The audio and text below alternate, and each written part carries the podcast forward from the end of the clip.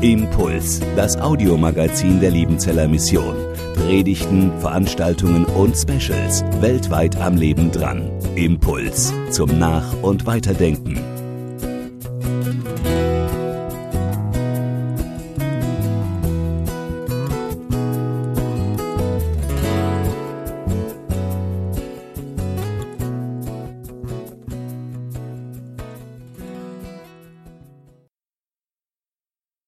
Ich bin so frei. Ah, steht schon da hinten. Es kommt ja immer darauf an, wie man das artikuliert, wie man es ausspricht. Das erste Mal, wo ich mich so richtig erinnern kann in meinem Leben, wo ich dieses Wort gehört habe, war eigentlich jeden Freitag, Nachmittag gegen Abend. Wenn ich mit meiner Mutter in den Tante-Emma-Laden, damals Edeka, schon einkaufen gegangen bin und meine Mutter dann bezahlt hat, dann hat die Verkäuferin immer, wenn sie das Geld genommen hat, gesagt, ich bin so frei.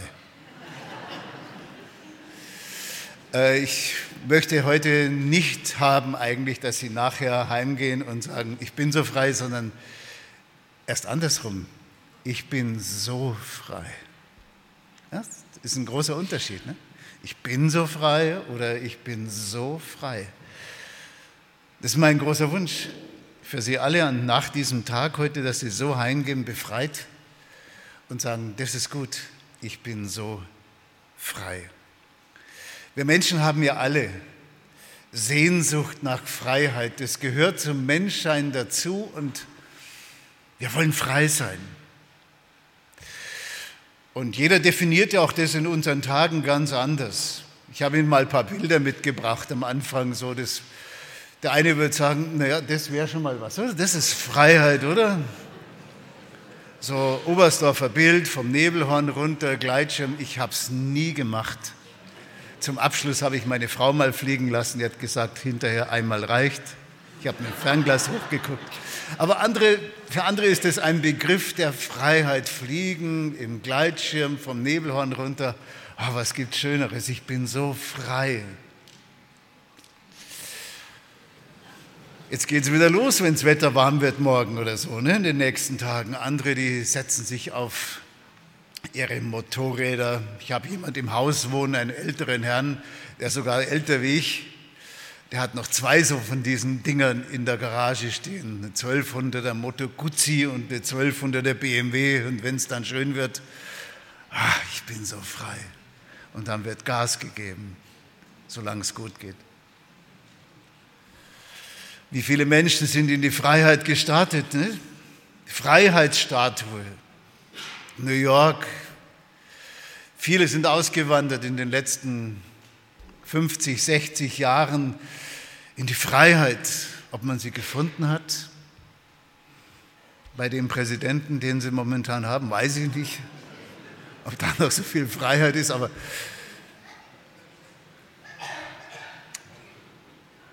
Manche glauben endlich frei. Ne? Sie macht ja auch vor der Gemeinde Jesu mittlerweile nicht mehr Halt. Ne? Man geht lieber zum Scheidungsanwalt und sagt, na, endlich frei. Ob das Freiheit ist, was dann alles kommt, manche haben sich es wahrscheinlich gar nicht recht überlegt. Ich bin so frei. Schon in der Bibel im Alten Testament in den Psalmen, die sind ja Jahrtausende alt, die Psalmen, da gibt es einen Psalm, an den denke ich öfter mal. Und wenn ich so an unsere Zeitgenossen denke oder überhaupt an unsere Zeit, im Psalm 2, Vers 2 heißt es, die Könige der Erde lehnen sich auf, die Herrscher verschwören sich gegen den Herrn und seinen Gesalbten.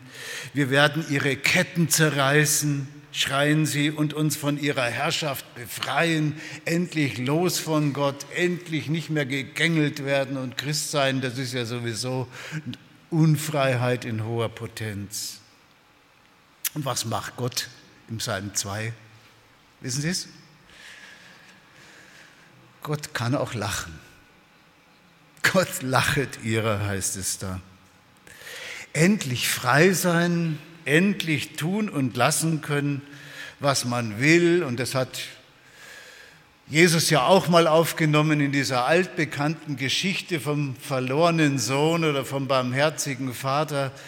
zu Hause stinkt's mir, ich will endlich frei sein. Und ist ja so ein Bild, wenn wir uns lösen von Gott und von seinen Ordnungen, vom liebenden Vater. Und er endet am Schweinetrog und findet dann wieder in die Freiheit, als er heimgeht und der Vater ihn empfängt und auf den letzten Schritten ihm sogar noch entgegenläuft und sich freut, dass er wieder zu Hause ist. Ich will da raus.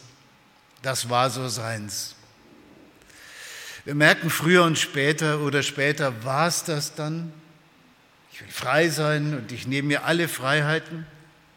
Und im letzten sind wir Menschen gar nicht fähig zur Freiheit aus uns selber heraus. Wir nehmen uns zwar manchmal viele Freiheiten, aber diese Freiheiten, die wir uns nehmen, enden meistens in Unfreiheiten, im Chaos und im Frust, in neuen Abhängigkeiten oder in irgendwelchen Bindungen. Wir nehmen uns die Freiheit und merken erst hinterher, ja, das hat mich jetzt in die Unfreiheit geführt. Ich muss Ihnen das ja nicht jetzt genau aufdröseln, Sie wissen schon, was ich meine. Und was sagt nun Jesus dazu?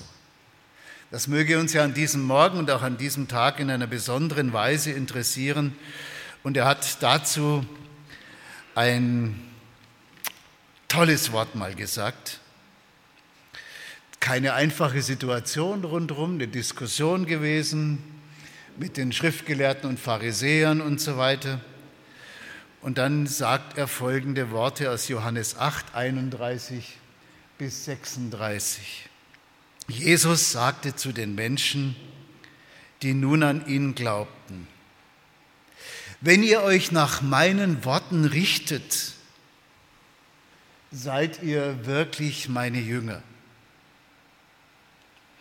Ihr werdet die Wahrheit erkennen und die Wahrheit wird euch frei machen.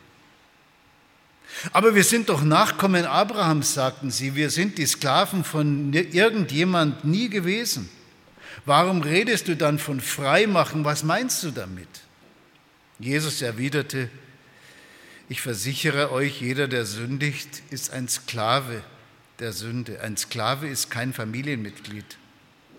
Ein Sohn dagegen gehört für immer zur Familie. Nur dann, wenn euch der Sohn frei macht, seid ihr wirklich frei.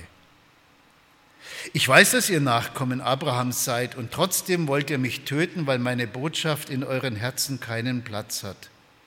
Ich erzähle euch von dem, was ich bei meinem Vater gesehen habe. So folgt auch ihr dem Rat eures Vaters und tut, was ihr gehört habt.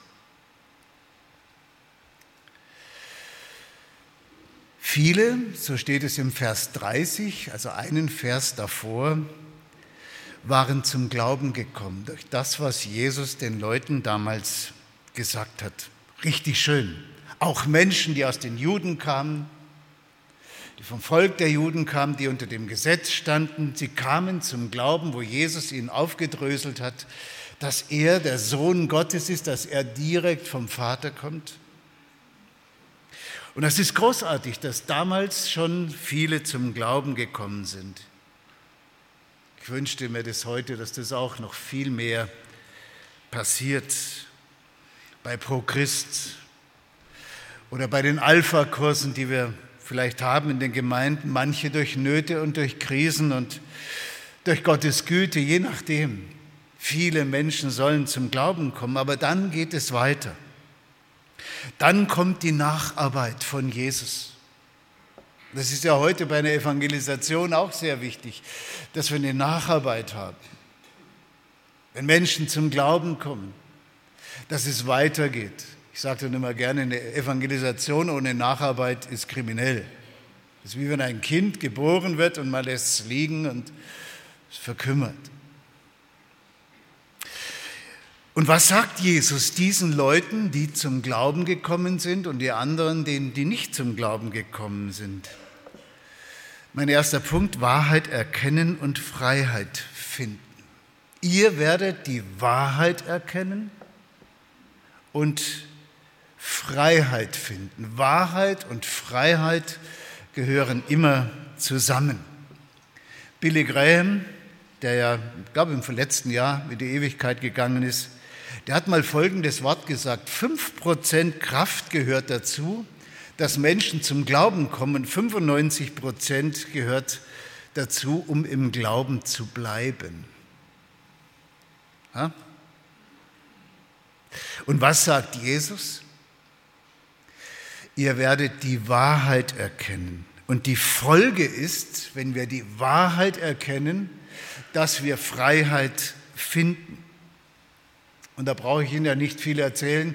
Der Wahrheitsbegriff ist ein sehr geschundener Begriff in unseren Tagen. Toleranz ist die Wahrheit unserer Zeit geworden. Jeder hat so seine Wahrheit. Es gibt tausend Wahrheiten, obwohl es eigentlich in sich selbst schon unschlüssig ist. So viel Unfreiheit und wir haben tausend Wahrheiten. Aber wenn wir auf Jesus hören, dann hören wir, dass es eine objektive Wahrheit gibt. Nicht bloß tausend subjektive Wahrheiten, sondern es gibt eine Wahrheit und die wird uns in die Freiheit führen. Und diese Freiheit und diese Wahrheit, die kommt von außen auf uns zu.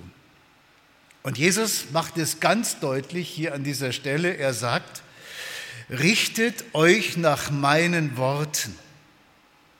Richtet euch nach meinen Worten. Wenn ihr euch nach meinen Worten richtet, seid ihr wirklich meine Jünger. Ihr werdet die Wahrheit erkennen und die Wahrheit wird euch frei machen.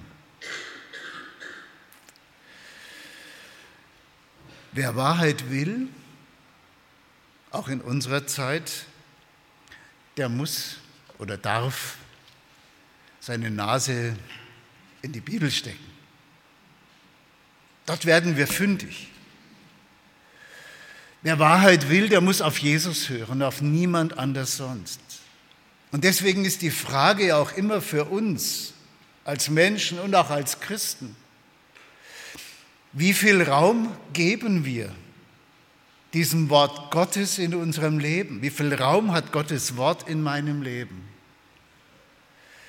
bin manchmal versucht, auch in Predigten, die ich hier und da halte, in verschiedenen Orten, manchmal auch in der Stadtmission in Pforzheim noch, den Menschen Mut zu machen, auch den Christen Mut zu machen, zurück, Marsch, Marsch zum Wort Gottes. Wir werden da drin, wenn ihr auf meine Worte hört, werdet ihr die Wahrheit erkennen und Freiheit finden.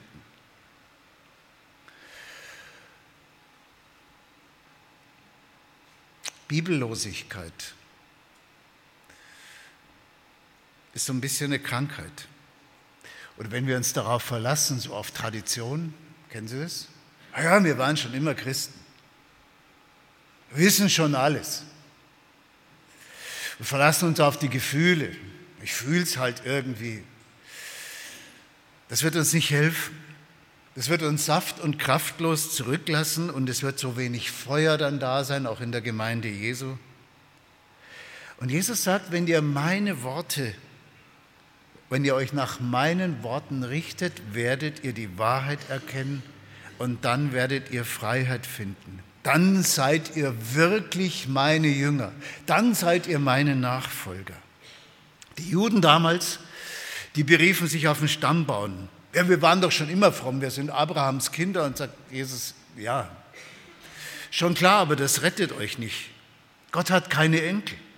Wir können uns nicht auf die Vergangenheit berufen und darauf berufen, dass unsere Eltern schon immer fromm waren und wir in einem christlichen Elternhaus groß geworden sind und so eine christliche Tradition haben.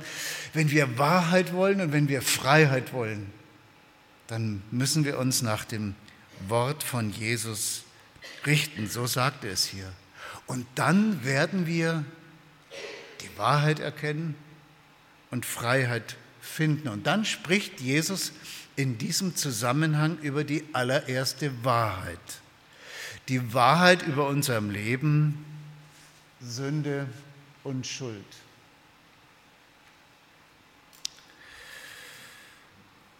Es gibt heute in der Gemeinde Jesu, und das ist ja auch schön, viele Begeisterte. Ich höre das bei uns in der Gemeinde in Pforzheim immer wieder, die sehr gewachsen ist in den letzten Jahrzehnten. Wir fühlen uns einfach wohl. Das ist erfreulich. Aber Sündenerkenntnis? Das erste Werk, sage ich immer gerne, was der Heilige Geist tut, ist, dass er uns zeigt, dass wir Sünder sind, dass wir verloren sind, dass wir eben nicht gut sind, dass wir nicht die tollen Hechte in Gottes Karpfenteich sind. Erst geht es ganz weit runter. Wir sind allzumal Sünder, sagt Paulus im Römerbrief. Wissen Sie das noch? Und mangelndes Ruhmes, den wir bei Gott haben sollten, wir sind nicht automatisch kompatibel mit Gott. Oder Paulus in Römer 7, das finde ich so den, am eindrücklichsten. Römer 7 der Schluss und Römer 8 der Beginn. Erst geht es ganz tief runter, wo Paulus sagt, ich elender Mensch, wer wird mich erlösen von diesem dem Tod verfallenen Leibe? Und dann geht es weiter in Römer 8, Vers 1, so gibt es nun kein Verdammungsurteil mehr für die, die in Christus Jesus sind. Das sagt uns die Bibel deutlich. Und das sagt Jesus hier auch. Wer Sünde tut, ist der Sündeknecht und ihr könnt euch nicht darauf berufen, dass ihr Abrahams Kinder seid, dass ihr Juden seid und dass ihr zum, richtigen, den richtigen Stammbaum habt. Paulus sagt im Philipperbrief, ich achte das als Kot. Tollen Stammbaum. Ist nichts wert gegenüber der Erkenntnis Jesu Christi. Sünde und Schuld, darüber müssen wir immer wieder reden, auch in der Gemeinde, auch heute Morgen. Ich weiß, dass das vielleicht ein bisschen unbequem ist, aber das ist doch die Wahrheit über unserem Leben. Und Jesus kam doch, um dieses Hauptproblem, das wir Menschen haben, zu lösen. Bei seinem ersten Kommen in diese Welt hat Jesus unser Hauptproblem gelöst, nämlich die Schuldfrage. Er versöhnt uns mit Gott. Gott versöhnt die Welt mit sich selber durch seinen Sohn Jesus. Und dieses Problem hat Jesus bei seinem ersten Kommen gelöst und die Machtfrage, die Gesundheitsfrage und all solche Sachen, wer wirklich der Herr ist, das wird Jesus lösen bei seinem zweiten Kommen, das ja aussteht, auf das wir hoffentlich alle warten und es wird super sein. Und da freue ich mich schon unglaublich drauf, auf den Augenblick, wo Jesus unsere Tränen abwischen wird. Gott wird unsere Tränen abwischen. Und es wird kein Leid mehr sein und kein Geschrei und kein Elend, keine Krankheit, kein Not mehr, kein Krieg mehr und keine Schicksale mehr und was sonst auch. Wir müssen über Schuld reden. Jesus redet über Sünde. Und das ist manchmal so ein bisschen Vorwurf, den wir ja manchmal von den Menschen kriegen, auch manchmal in den Gemeinden. Du redest immer von Sünde. Ja, das ist unser Hauptproblem, darüber müssen wir reden. Und manche sagen, ja, das machen ihr Pfarrer und Prediger und ihr Pastoren, ihr macht es gerne. Und wenn ihr euch dann, wenn die anderen sich so richtig schlecht fühlen, dann kommt ihr daher und sagt, ja, wir hätten da schon was, da ist ja mal Jesus gekommen und so. Aber Schuld und Sünde, ihr Lieben, ist Realität unseres Lebens. Übrigens ist, haben Sie schon gemerkt, es geht den ganzen Tag rauf und runter immer nur um Schuld. Überall, wo wir hinkommen. Wenn eine Ehe kaputt geht, dann fragt der Mann und die Frau unabhängig voneinander, wer war jetzt eigentlich schuld? Wenn Ihnen jemand ins Auto reinfährt, fragen Sie nachher, ja, wer war es, wer war schuld? Und Schuld verlangt ja immer nach einem Ausgleich. Immer. Und dann kommt Jesus und sagt, gib mir deine Schuld. Ich trage es. Ich nehme es auf mich. Gott hat den, einer der schönsten Verse für mich, den, den, den es in der Bibel gibt, ist 2. Korinther 5, Vers 21. Gott hat den, der von keiner Sünde wusste, für uns zur Sünde gemacht damit wir würden die Gerechtigkeit, die vor Gott gilt. Gott tauscht einfach mit uns. Und Weihnachten singen wir hoffentlich alle fröhlich und schallend laut. Er wird ein Knecht und ich ein Herr. Das mag ein Wechsel sein. Er tauscht einfach. Jesus spricht hier auch von unsichtbaren Ketten. Wir kriegen uns selbst nicht unter Kontrolle. Wir sind schwach. Wir sind gefangen, verkauft unter die Sünde. Und tief in jedem Menschen, tief in uns, tief in Ihnen und in mir steckt das Potenzial zu allem Bösen. Ein resistenter Virus. Wir können uns nicht selbst befreien. Muss ich mal, mal überlegen, wenn wir vielleicht andere Stadtchancen gehabt hätten in unser Leben, vielleicht nicht kein behütetes Elternhaus, wenn wir vielleicht auch gleich von der Mama weg in irgendein Heim gekommen wären und so, Vielleicht wäre ich auch ein Krimineller. Das Potenzial wäre, steckt in uns drin, in jedem von uns. Und sichtbar wird es in unseren Tagen ja auch in Zank und Streit, in Ich-Bezogenheit, in Ehrsucht, in Geld- und Machtgier, in Neid, schreckliche Gedanken. Wenn Sie wüssten, was ich alles schon gedacht habe. Wir sind zu allem fähig. Der französische Schriftsteller und Philosoph Jean-Jacques Rousseau aus dem 18. Jahrhundert hat mal Folgendes gesagt. Die Freiheit des Menschen liegt nicht darin, dass er tun kann, was er will, sondern dass er nicht tun muss, was er nicht will. Mein dritter Punkt, Freiheit in der Bindung an Jesus. Ist das ein Widerspruch? Freiheit in der Bindung, das geht doch gar nicht. Wir Menschen sind untrennbar mit Gott verbunden, mit dem Schöpfer verbunden. Echtes Menschsein ist nur so lebbar in der Verbindung mit dem Schöpfer. Es gibt einen lockeren Spruch, den weiß ich schon seit Jahren, ich zitiere ihn auch immer wieder. Irgendwo habe ich den mal hergeholt, ich weiß nicht, von wem er kommt, der heißt, ohne den Schöpfer ist das Geschöpf bald erschöpft. Hilft wirklich. Ohne den Schöpfer ist das Geschöpf bald erschöpft. Wir finden Freiheit in der Bindung an Jesus. Ihr werdet die Wahrheit erkennen und die Wahrheit wird euch frei machen. Als Kind habe ich das öfter gemacht. Es war so richtig früher und als Teenie bei uns so ein Hobby, bei uns in Oberbayern, wer kann den Drachen am weitesten laufen lassen? Ich weiß, ein Freund von mir, der hatte zwei Kilometer Drachenschnur.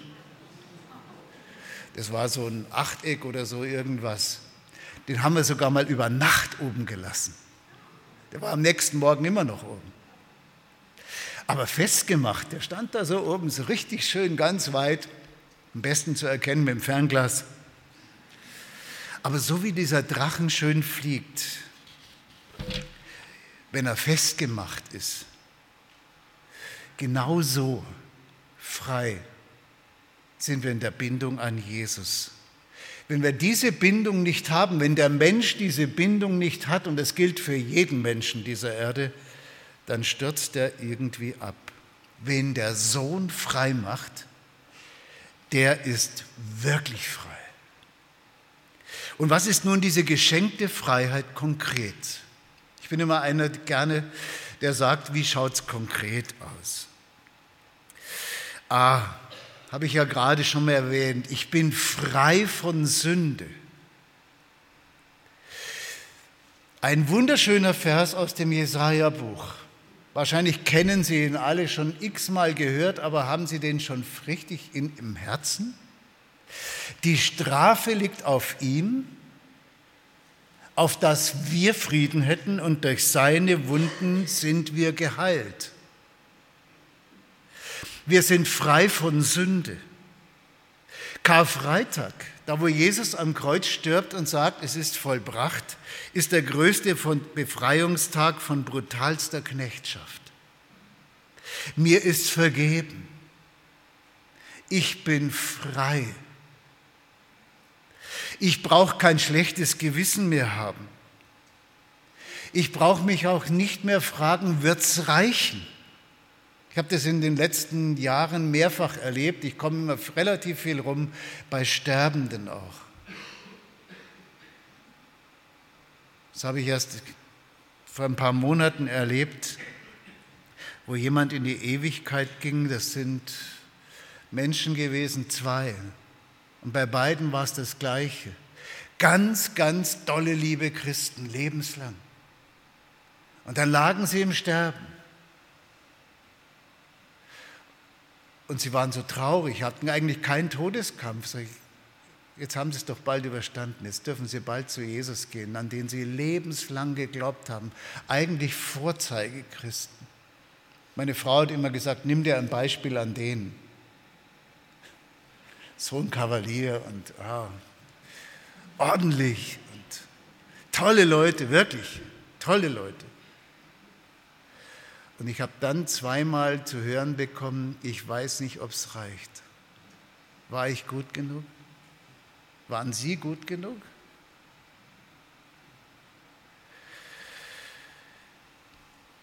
Mir ist vergeben. Ich bin gewiss, dass weder Tod noch Leben, niemand und nichts mich scheiden kann von der Liebe Gottes, die in Christus Jesus ist, unserem Herrn. Heilsgewissheit. Stehen Sie, das ist das Wort hier.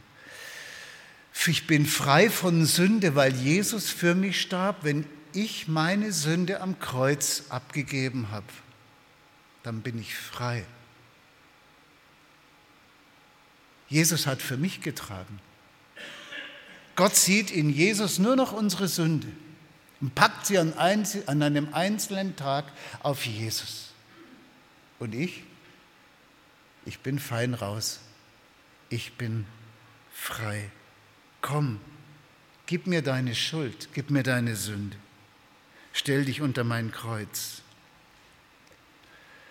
Und ich darf hören aus dem Mund von Jesus, dir sind deine Sünden vergeben. Übrigens, das ist auch immer wieder schön, wenn ich das immer wieder auch im Leben erleben darf noch. Wenn ich versagt habe, wenn ich gesündigt habe oder sonst irgendwas. Es gibt nichts Schöneres, wenn ich einen Beichtvater oder eine Beichtmutter habe, die mir zusprechen kann, im Namen von Jesus, dir sind deine Sünden vergeben. Ich mache das auch ganz bewusst bei jeder Abendmahlsfeier. Dir sind deine Sünden vergeben. Wenn wir, er ist treu und gerecht, wenn wir unsere Sünden bekennen und vergibt sie uns. Du bist frei, frei von Schuld. Das Zweite, B, ich bin durch Jesus frei vom Gesetz. Der alte Adam, kennen Sie den?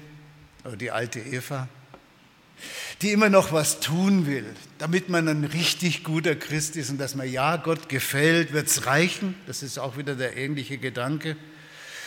Und mit solchen Leuten hat Jesus ja ganz große Schwierigkeiten gehabt. Er sagt in Matthäus 5, wenn eure Gerechtigkeit den Schriftgelehrten und Pharisäern nicht viel besser ist als die der Schriftgelehrten und Pharisäer, werdet ihr nicht ins Himmelreich kommen. Also die haben ja wirklich wahnsinnig viel geleistet für ihren Glauben. Also ich denke mal, die Pharisäer, die haben wirklich sich angestrengt ohne Ende. Und Jesus sagt, ihr werdet nicht ins Himmelreich kommen. Die haben Sachen verzehntet, die kann man fast gar nicht wiegen. Dill, Minze und so weiter, haben die verzehntet und auch Fastentage gehalten und haben mehr gefastet, wie sie eigentlich mussten. Und Jesus sagt, es reicht nicht. Das Innere und das Äußere müssen übereinstimmen. Wer ist dann selig? Wer kann dann gerettet werden? Martin Luther konnte dazu sagen, bei dir gilt nichts als Gnad und Gunst, die Sünde zu vergeben, es ist doch unser Tun umsonst auch in dem besten Leben. Vor dir niemand sich rühmen kann, denn es muss dich fürchten, jedermann und deiner Gnade leben. Ich bin immer wieder sehr dankbar, das kann ich auch in Liebenzell sagen, dass ich in Wiedenist war zur Ausbildung. Dort gab es, dort gab es einen Mann, einen theologischen Vater, den Erich Sauer. Ich habe ihn nicht mehr kennengelernt, er war schon tot. Ich musste im Arbeitsdienst sein Grab pflegen. Friedhof war gleich hinter der Bibelschule. Und es gab meines Erachtens keinen Theologen, der so eine heilsgeschichtliche Schau hatte wie Erich Sauer. Seine Bücher habe ich heute noch immer im Regal und immer wieder greife ich eins raus. Sauerstoff. Und der hat uns, und da, von der habe ich gelernt, dass dieses Heil, dieser heilsgeschichtliche Abschnitt von Mose bis Jesus, das ist das Zeitalter des Gesetzes. Und in diesen Jahrhunderten sollten die Menschen lernen, dass sie es nicht schaffen. Deswegen sagt Paulus im Galaterbrief, das Gesetz ist der Pädagoge auf Christus hin, der Zuchtmeister, sagt Martin Luther. Das heißt, es soll klar werden, ihr sollt in Jahrhunderten jetzt erkennen, ihr schafft es in eigener Kraft nicht vor Gott gerecht zu werden, ihr braucht einen Erlöser. Und Jesus sagt ja von sich in Matthäus 5, Vers 17, ich bin nicht gekommen, das Gesetz aufzulösen, sondern zu erfüllen. Jesus hat als einziger das Gesetz erfüllt. Deswegen brauchen wir es gar nicht mehr. Wir können uns anstrengen, wie wir wollen. Es reicht nicht. Es reicht nicht. Schöne Geschichte aus der Apostelgeschichte.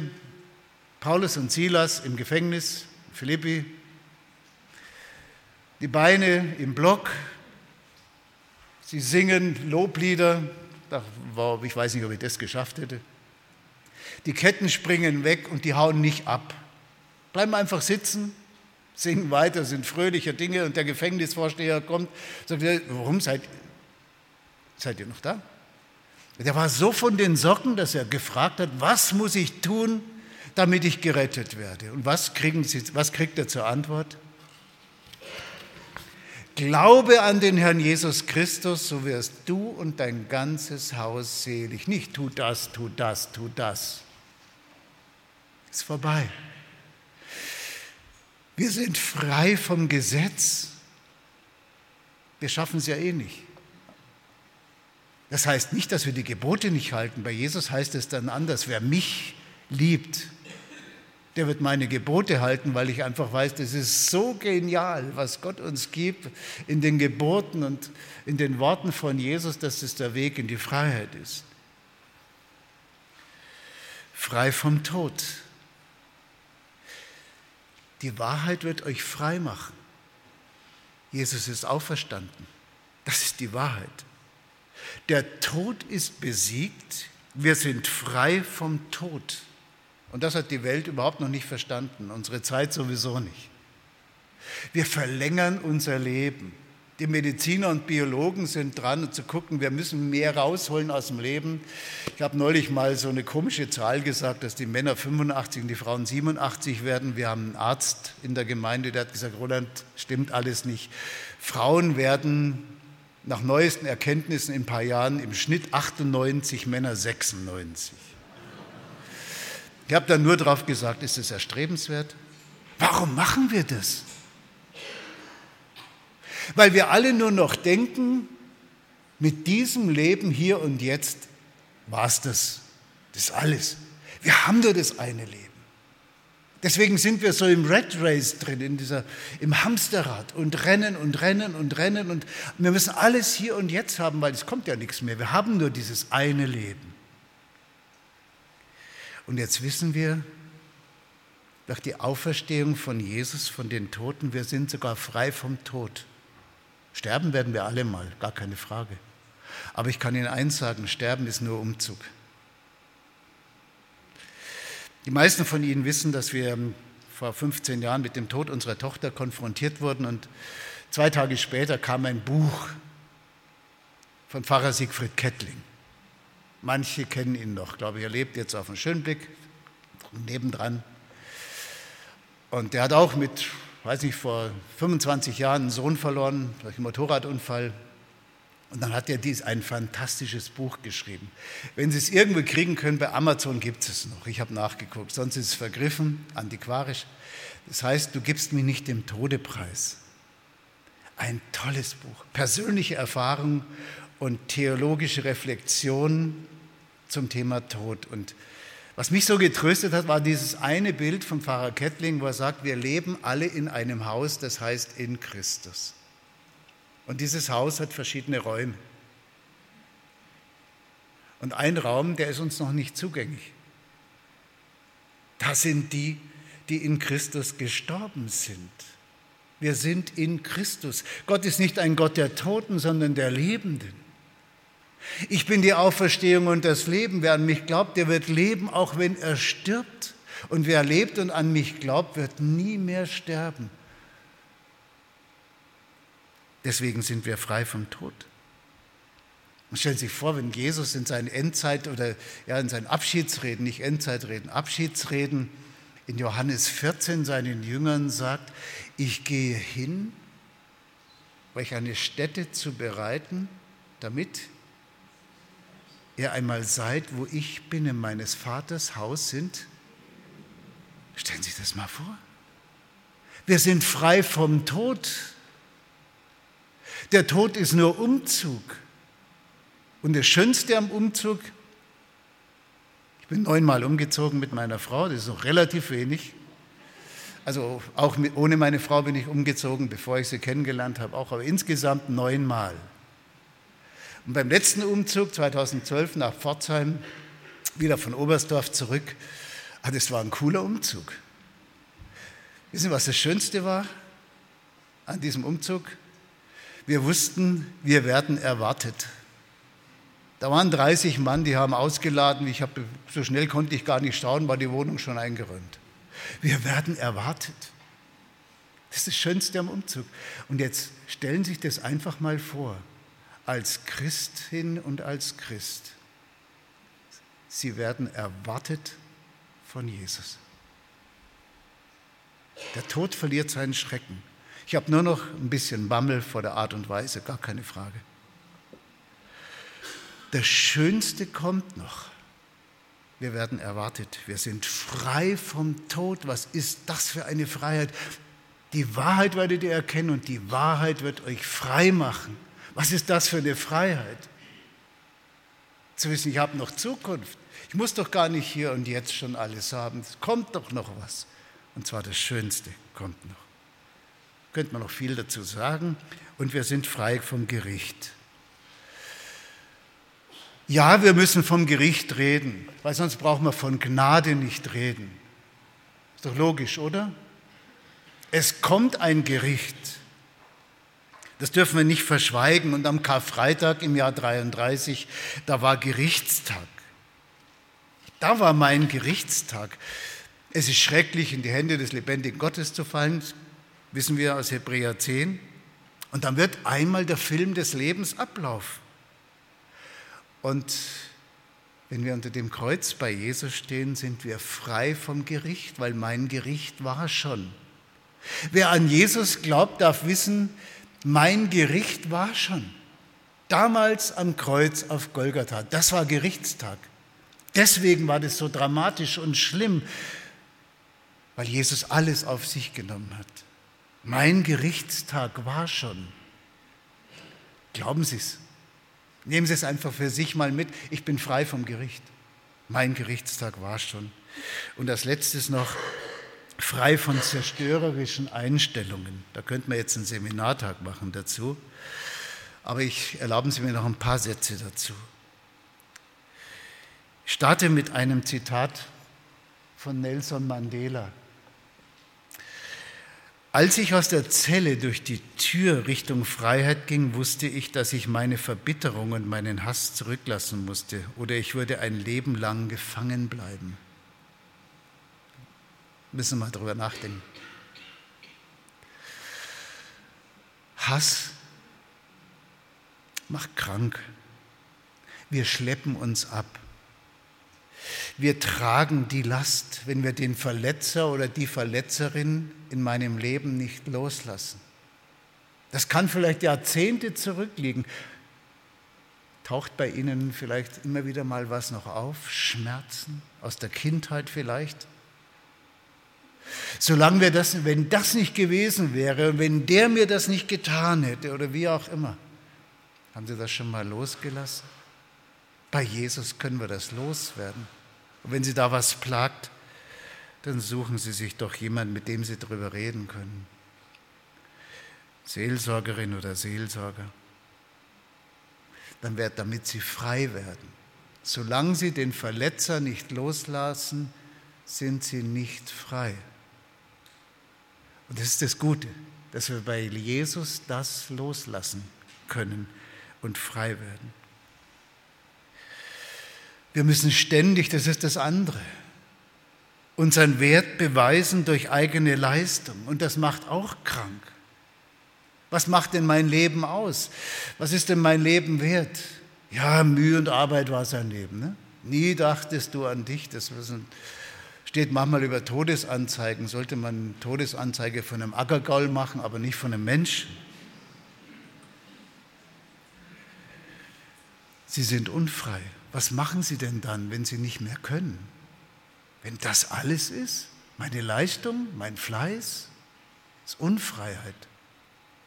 Anstatt zu glauben, und ich habe das bei Hans-Peter Wolfsberger gelernt, und ich liebe das, ich lasse das oft in der Seelsorge auch Menschen auswendig lernen, was macht denn meinen Wert aus? Mein Wert ist, ich bin ein geliebter Mensch von unendlichem Wert, für die Ewigkeit bestimmt. Das ist die Wahrheit. Alles andere macht mich unfrei. Das ist die Wahrheit. Und ich kann aufrecht gehen, weil ich geliebt bin von Jesus. Und frei von Bindungen und Süchten, da gibt es so viele, das, wie gesagt, das wäre jetzt ein Seminar für sich. Wir können auch heute noch frei werden von vielen Süchten. Und die machen auch vor der frommen Tür nicht halt, leider. Und hinter jeder Sucht, was wir nicht lassen können, steckt eine Sehnsucht. Sehe Männer vor mir sitzen, gläubige Männer, jeden Alters. Die weinen, weil sie nicht von der Sexsucht loskommen und in den Nächten vor ihrem PC sitzen. Die wollen raus und es geht nicht. Die Ursachen sind ganz verschieden. Vielleicht auch manchmal der Eindruck, nicht gewollt zu sein, nicht geliebt zu sein. Oder der Leistungsdruck oder die Stressverarbeitung, wie auch immer.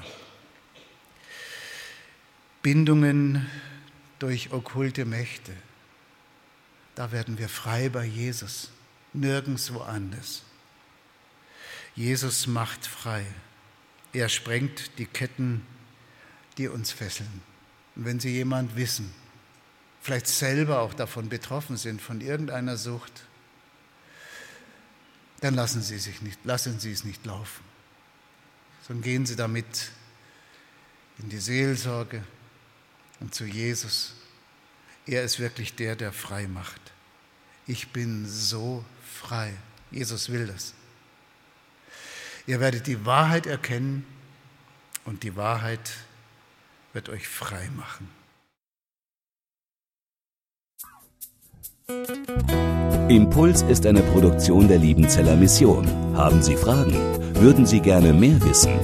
Ausführliche Informationen und Kontaktadressen finden Sie im Internet unter www.liebenzell.org. Die Liebenzeller Mission produziert ebenfalls das Fernsehmagazin Weltweit am Leben dran. Informationen zur Sendung und zum Empfang gibt es unter www.weltweit-magazin.de.